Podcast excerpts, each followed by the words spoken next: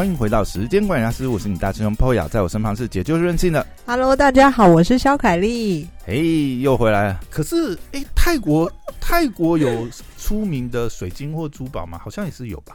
泰国泰国其实只有珍珠，哦，泰国因为普吉岛那边有珍珠，它其实哦什么那一些什么蓝宝好像都从缅甸来的。那嗯因为宝石我不懂，我我如果对这我呃还有我的客人信任我的一点是嗯，呃别人是为了卖而卖，嗯那我是这个东西如果我觉得不好，我就会直接跟他说，我觉得这件衣服哈它的花色很好看，嗯但它的布料会闷热，就是你穿上去会像穿了一件雨衣一样。嗯它会闷热，然后你流汗的时候，它整个会贴在你衣服上面那种。嗯你确定你 OK，我就帮你买。哦这样子，嗯我会把我觉得的直接跟他讲。所以我客人常常会说，他在看直播的时候，他说他从来没有看过直播主跟他说这个东西你不要买吧。嗯我常常会跟客人讲说，这个这么丑，你要买它干什么？可是这不是你在直播的时候就已经，这是你挑到的货我啊。嗯有对可是有时候你远看跟近看不一样。哦哦，那有些东西你你有时候开的时候，那个时候也是你第一次看到这个 货的。对，而且而且有时候你知道，你一边在看那个荧幕，客人在讲什么，然后直播其实现场要做东西很多，哦然后要做的东西不是说哦你拿个东西上来讲讲讲卖就好，不是，其实他前置都会准备的东西跟大家想象多有差，很很差随很多便举个。例哎、子，那可以透露一下，比如说一场直播下来，哎、你有时候一场直播是不是播四个小时啊？呃，我播过十个小时，靠！等一下，如果说像这样，比如说像你常规好了，常规是播两到三个小时吗？四个小时，常规是四个小时，基本打底，那你三到四个小时，前面大概要花多少时间准备啊？一场两天。哦，高一天到两天那些东西，嗯嗯嗯嗯嗯，你像有一些衣服啊，我们还要先量好尺寸，贴好贴纸啊，然后跟供应商确认这个能不能做，那个能不能做啊。多少货量，多少货量啊？然后虽然他后面一直跟你前面跟你说可以，后面通通跟你说不可以，你还是得要吞啊，被客人骂，不然哎、那你有没有遇过那种，就是看你真的把它卖爆，然后工厂跟你 promise 的量没有，那怎么办？啊很正常，泰国工厂都是这哦，样。泰国 都是先跟你讲说没关系，啊，这个有100件没问题一千件没问题。等你给他卖超过，他就呃，不好泰国人是不会去帮你你确认那些东西，后面出包都很正常。哦。哎、哎、这样会不会也是变相一种，就是跟大家讲说，哎、这真的很抢手。我跟你讲，你现在不下哦，真的抢不到，我真的没有那么真的真多货卖的。真的真我刚怎么好，像也听过这句？哎、真的，我这个不下哦，真的没有货，有时候不是就，不是故意的，是是真的没有货，结果他他反而是讲真的不。是饥饿行销，哎，我是真的。某个程度我把嗯这些厂商全部给训练起来了。嗯我做一个直播，我还要教他怎么管工厂、调整作业流程。我心里想说，公司是我开的，你我要教你这个。哎、会不会现在有些厂商跟你合作久，也知道，哎、你这边真的有量，哎、要要备货要备齐一点，这样。啊，泰国人绝对不会想要自己花钱备货，你不要想太多。哦，这样子哦，哦，这样哦，所以遇到的其中一个非常大的问题，如果做直播带货的话，很常是后面的厂商给你出包，对就是哎、没货给你，啊，泰国员工也会给你出包了，这也是没所以办法。这两天新闻不是吗？某某年菜厂商 OEM 工厂不是也出出不来，那没办法，量太大是不是？只有道歉跟退货，不然。就是被骂啊，对对对，对就是被骂啊。我有时候这种的时候蛮麻烦，因为然后你在前面接单，然后后面没有办法顺利出货的时候，觉得蛮蛮气的。对，然后大部分的客人都不错，就少部分的就是本来就是黑粉，他就逮到机会各种尖酸刻薄攻击你，然后还会跟人家说，嗯哎呀，他们就是哈又贵又慢呐、怎么样怎么样？我心里想说，你去上班不用领薪水一样，你去找你老板上免费的班，你再来吧。其其实还是很多这种负面情绪，那一定遇会遇到这种怎，么怎么办呢？不要理他啊，反正他自己在造口业，关我什么事？因为现在社群时代也不能去删这些嘛，你去删这些反而也是。啊 没有我在直播都会留在那边。如果他直播当场嗯讲，我就当场会把他顶回去，哦，你就直接哦回应他线上回应哦我就直接回他啊，哇我就直接回他。像嗯我们以前常会直播说，因为他有些人看说我们是泰在泰国直播，他说：“哦，你是人妖吗？”我说：“嗯。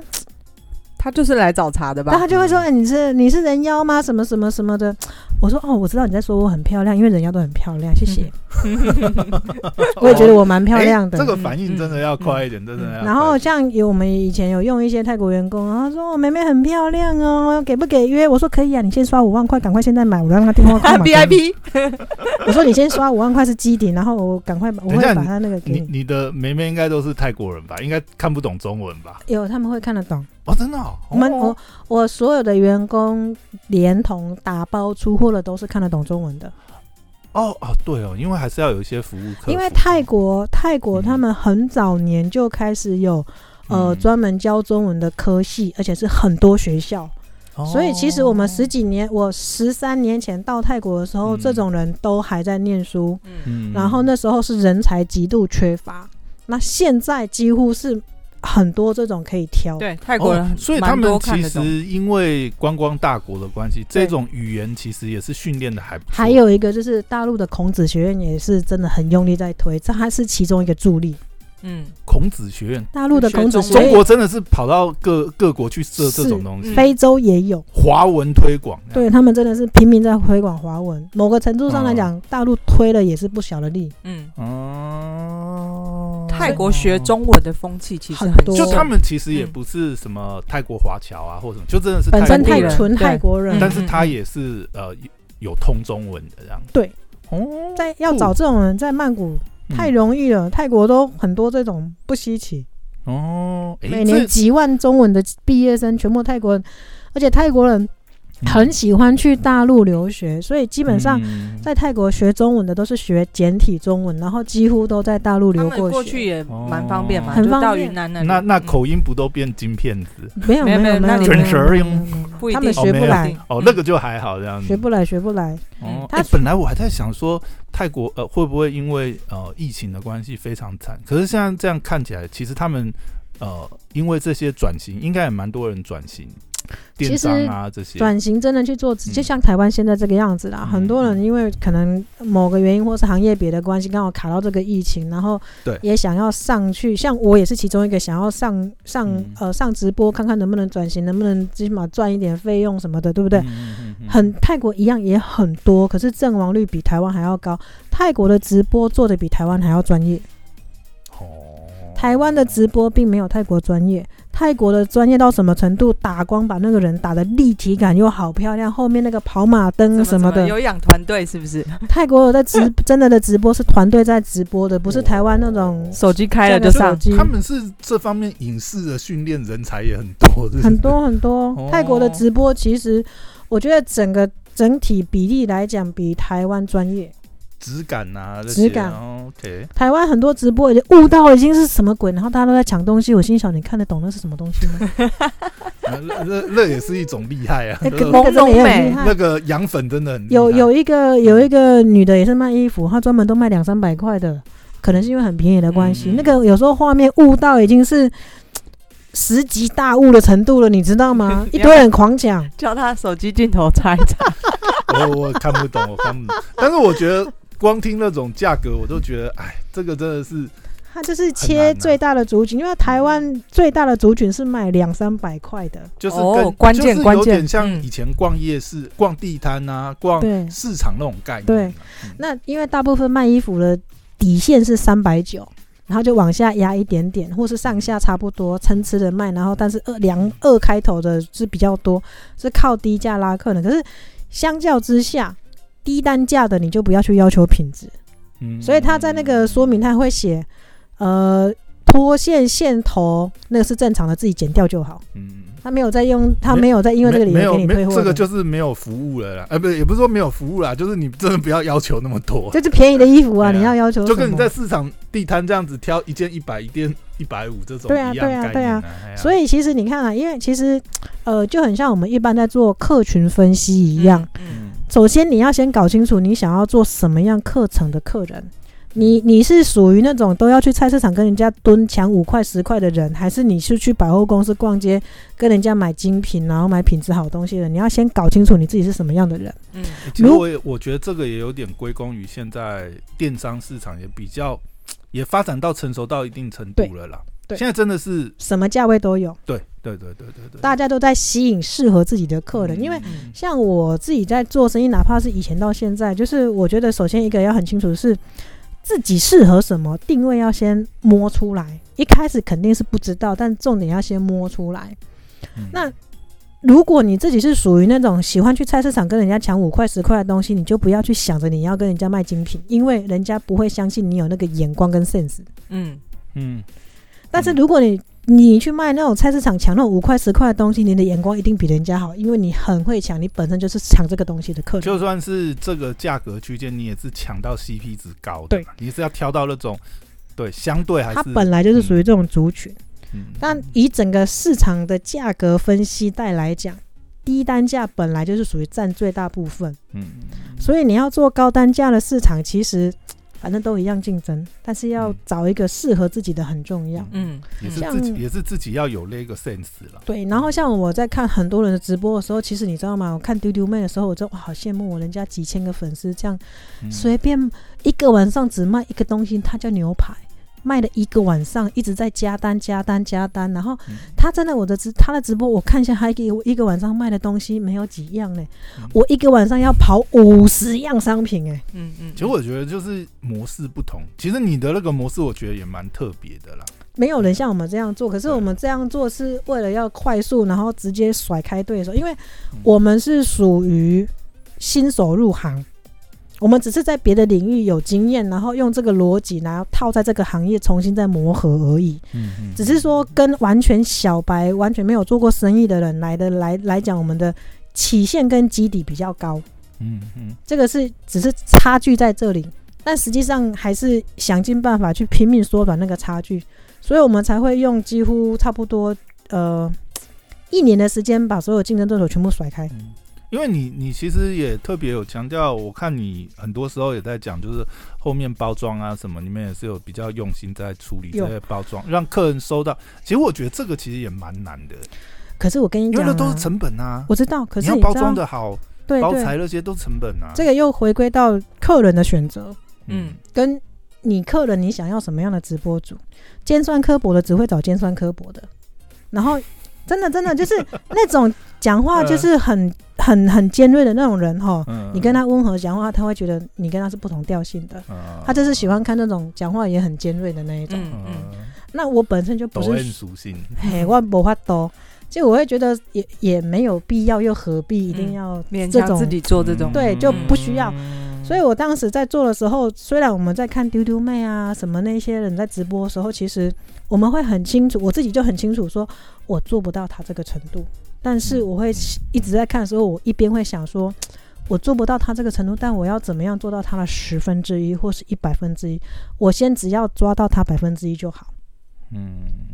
因为台湾看直播的人数就这么一些，台湾有两千多万人，嗯。你去看线上看直播的有多少人？嗯。搞不好也没几排，没有几趴，好不好？真正不应该是没有，不看直播的才是最大部分的客群，嗯嗯嗯嗯。这不看直播才是最大的客群。要开发的更这这个才是值得开发的。对。嗯。所以其实我们在前期的时候是拼命在做直播，是为了什么？求生存。嗯。我们用我们优势的基底，想尽办法在这个行业里面，我不敢说要抢第一，至少要先抢到损益两平，嗯先抢损一两瓶，能付钱能付账。不要让人家厂商觉得说你没钱负担，没有钱买单，嗯先抢损一两瓶，损一两瓶抢到了，再想办法抢到赚钱。不是说要赚多大的钱，至少要先挣，而不是持平。做生意，做生意，我觉得不要去想着我我今天要赚多少钱。我很羡慕谁谁谁，他一个月工资上亿，然后买跑车什么，嗯 买限量超跑。你有没有想过他熬了多久？嗯他很多人就是想着别人过得很好，也想要那样生活，但是不愿意坚持熬下去。不夸张，我直播，我跟着我看直播很久的客人都知道，我自己早期在直播的时候，直播到他们一直叫我说你不要播了。哦没有，那年真的很很真的很少看到人家客人的时候真的很少看到哪一台直播主太累了，播到客人跟直播主讲，你不要再播了，你去休息吧，你不要再卖了。哎、我在想说，哇，常态常规要一次播四个小时，真的很蛮累的呢。很我从早上九点播到嗯晚上十二点，分三场。啊，你说最紧的时候，对最，然后我回去到饭店哦，你知道吗？我已经播到已经，因为因为我的血液含氧量没有那么高，没有那么高，而且我讲话嗯速度很快。嗯，嗯，医生其实有跟我讲说，你讲话速度要放慢，嗯因为你讲话太快，你的气打的来不及的，你呼吸没有调整好的时候，会很容易头晕。嗯，嗯因为我到后来就开始觉得常常觉得头晕，氧气不够，嗯去买那个氧气，我已经是去买了氧气筒来吸了。哈，嗯，大陆所有的一线直播主，只要是常态性天天直播的，家里都一定备个氧气筒。真的会讲，真的会讲到脑部缺氧哎。我靠，哎、大陆是三班倒呢，我们大陆的杭州那个公司的直播是三班倒在直播、哎，哎，真的很累呢。一个主播讲八小时，他今天上他每天上班的工作就是直播，一个人要撑八小时，然后两个人一组，然后配一个类似台湾的说的导播，他们叫运营，嗯。三个人一组或两个人一组，这样三班轮。因为大陆人很多，嗯所以你无时无刻在直播，一定会有人在看。嗯哪怕现场只有四十个、五十个人，你就是每天二十四小时这样一直轮、一直轮、一直。他大陆有所谓的直播城，就是那一整个办公区的楼全部都是做直播的，二十四小时灯火通明。真的是没有在休播的，二十四小时都在播啊呢。职业伤害，脑部缺氧。但我是一个人去盯，真的真的我是真的这样播播到客人之后叫你不要再播了，你不要再播去休息。我是播到什么程度？我播到哈，我那个整个已经意识模糊，就是在还在直播，我已经觉得快要意识模糊。然后下播之后，我到饭店了，看到那个床，当场就昏倒了。哇，哎，这大概是鞠躬尽，瘁，就是然后播过不会想起来的时候，我嗯跟你讲，起来的时候，你前一天什么事情，你真的完全记不起来。那个就是因为脑缺长，呃，脑的氧气不足，然后造成短暂性失忆，好像意思是这样解释的，我也不知道。嗯嗯嗯 哎、那最后问一个好了，其实现在这样讲，当然前面讲了蛮多辛苦，然后里面干苦谈，但是现在走到呃现在这个阶段，也算是培养到一些基本的粉丝嘛，也有一些嗯固定的流量了。嗯，那接下来下一步呢，会想未来大概会长怎么继续发展？我们其实，在做直播的时候，做到去年年初的时候，就打算不能一直在靠直播下去，因为其实嗯直播是一个、呃观众只认主播的行业。哦，就如果说你，然后再来就是你你没有播的话，小帮手播就没有那个量差很多，哦，差很多，因为客人是相信你。然后，如果嗯小帮手只要稍微有一点点不一样，客人就会流失，啊，明显很严很明小帮显。手换人也会流失哦。会呀、你看像丢丢妹啊，或是什么天后版妹，他们其实都曾经尝试着想要让自己的员工或是培养其他的主培养播，第二个主播出来，可是他们那些嗯主播最厉害的，一天也不过一场不过三百个人在看，可是他们自己在上线的时候是七千多个人在看。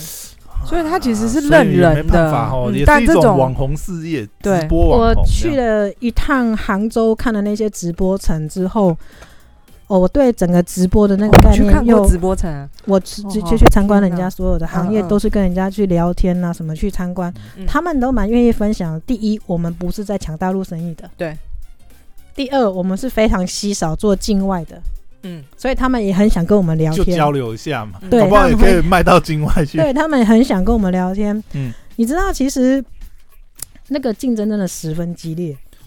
中国我觉得已经是非常夸张，你看光李佳琦呀，然后这个薇娅这些哦，你就觉得哦他们那个已经是战国，战国时代的，所以我们其实，在去年年初的时候就开始一直在想办法，想要调整，就是降低直播的比重。嗯。虽然嗯。你，但是直播就是你，你要是做定型的，会有一个很大的问题，就是你一旦不播，你就没有收入。对呀，这也但是你知道，我们做电商的电商人，怎么可能让自己躺在家里，然后没有订单进来呢？不可能，当然电商好处也是二十四小时接单呐，所以我们一直在尝试把电商跟直播结合。大部分的人是他本身是电商，后来想跨直播跨不出来。对对对，嗯那我本身是做电商出身的，我直播试起来之后，我想要回去把电商结合起来。嗯，直播还是一个引流的手段直播还是呃，嗯在疫情还没有结束之前，它还是一个很好的引流手段。嗯我觉得在某个程度上来讲，它比你花钱去下 Google 广告、下 Facebook 广告来的有效。嗯，嗯真人在这边介绍啊，这些嗯，还是有一些不可替代性的效。果还是会比你去下 Facebook 广告，你下 Facebook 广告，大部分的人去下那个是白下的啊。嗯，你花了那么多钱，了不起两个赞，你是到底要花那个钱干什么？嗯诶，那所以接下来的计划听起来比较像是想要走自有品牌喽，自有品牌的产品这样子。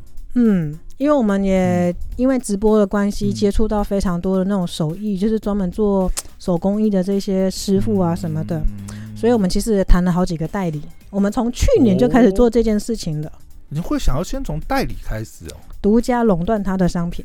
哦，某些特殊我秀不出来，特殊的商品啊、对我秀不出来，啊但他秀得出来。哦，因为这种手工的东西，它是无法用机器复刻，就是嗯。除了这个人之外，其他人是做不了的。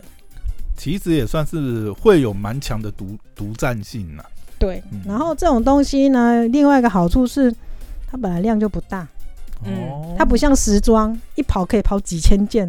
嗯嗯嗯，那因为我本来对这个，我本来就没有打算说一定要 要做多大多大营业额，因为这个品类本身它就不可能。就少嘛。对，手工的东西没办法很快速。另外一个是嗯。因为我自己对这个商这种商品我是有兴趣的，嗯嗯。我是有这个喜好，然后再来，其实我们从去年就开始规划，不不再只是做台湾市场，因为欧美的价格更好，对对对，接受度也比较高，。消费人消费力都有差别了。呃，我们卖一个三百九的东西，在欧洲设计师的网站可以卖到一千三。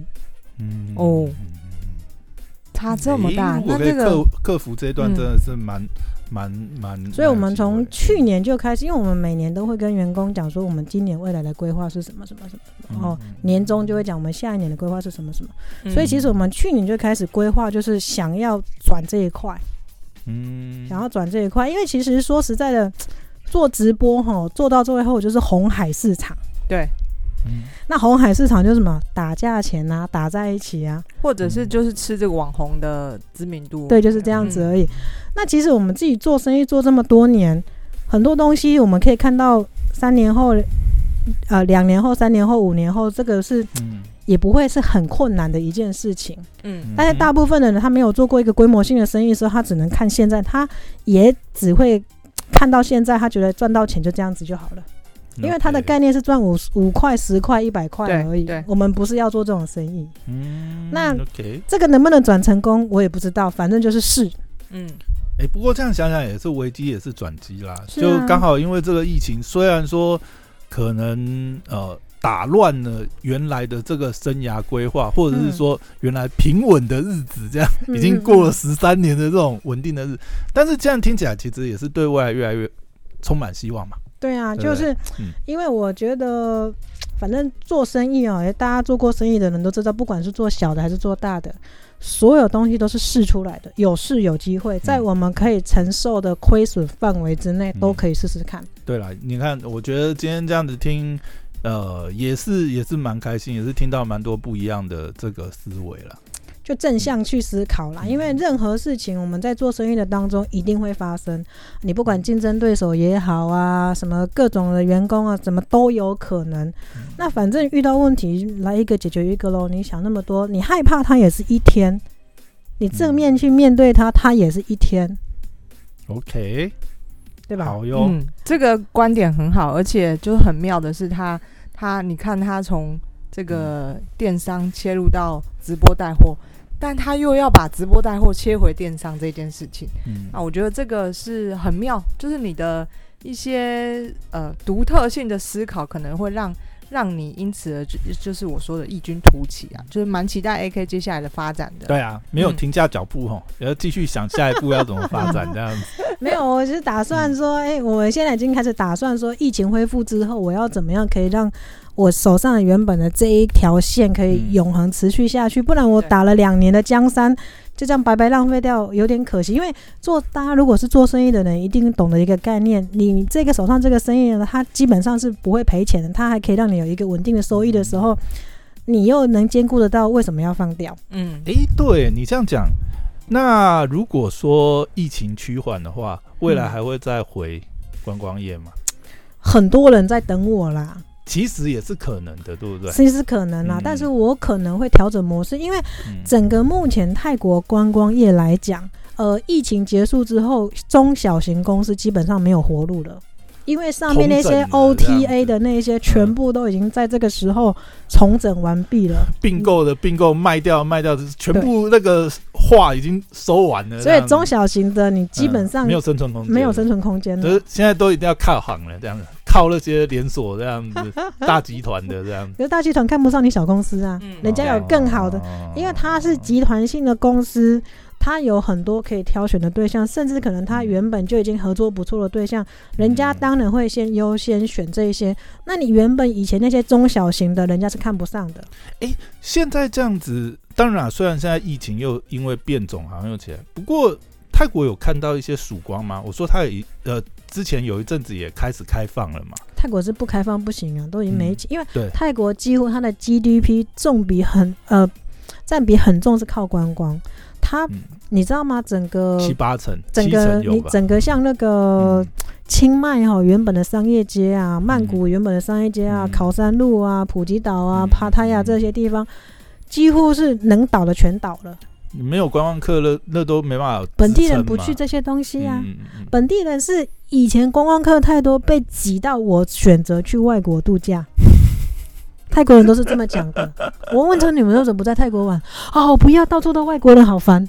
所以我跟你说，在国外碰到的泰国人，他们都是很厉害有钱的有哦哎、你看他可以跟你说，在泰国人都是外国人很烦，我不如出国。那个家里没点经济能力，讲不出这一句话。我跟你说，真的真的，我在日本碰到那个嗯泰国家庭的滑雪的人，天哪！对，而且你知道泰国人哈，有钱他不一定会住豪华饭店。我看过有一些家里地段真的超级好的，他也跑去看起来是身上穿的那些东西是质感不错，去嗯住青年旅社。呃这样子好像感觉还蛮危险。哎，情侣人是这样，然后旁边 LV 的有一些泰国人他就是体验好玩，哦，体验好玩。那那你那你不要把那些家当带出来嘛，这样很实在很突兀呢。不会啦，贵妇还是一样啦，每天穿皮草去滑雪啦，去滑雪去喝咖啡，一样住的很豪华。泰国有钱人太多了，泰国的每一栋大楼上面都有停机坪，都有那种直升机这样子的啊。不要怀疑，那个除了急救用途之外，有一些老板他确实是只坐直升机上班。那 泰国的那个交通也比较差嘛，所以对啊也是有实际的。老板干脆直接买个直升机上班比较快，省麻烦，又不用塞车。酷，好哟，哇！今天非常有趣，这三集嗯真的是太干货满满，嗯对，好了，那期待下一次 AK 这个跨国之后，我们再听听他的跨国分享。好，OK，谢谢大家，拜拜拜拜。拜。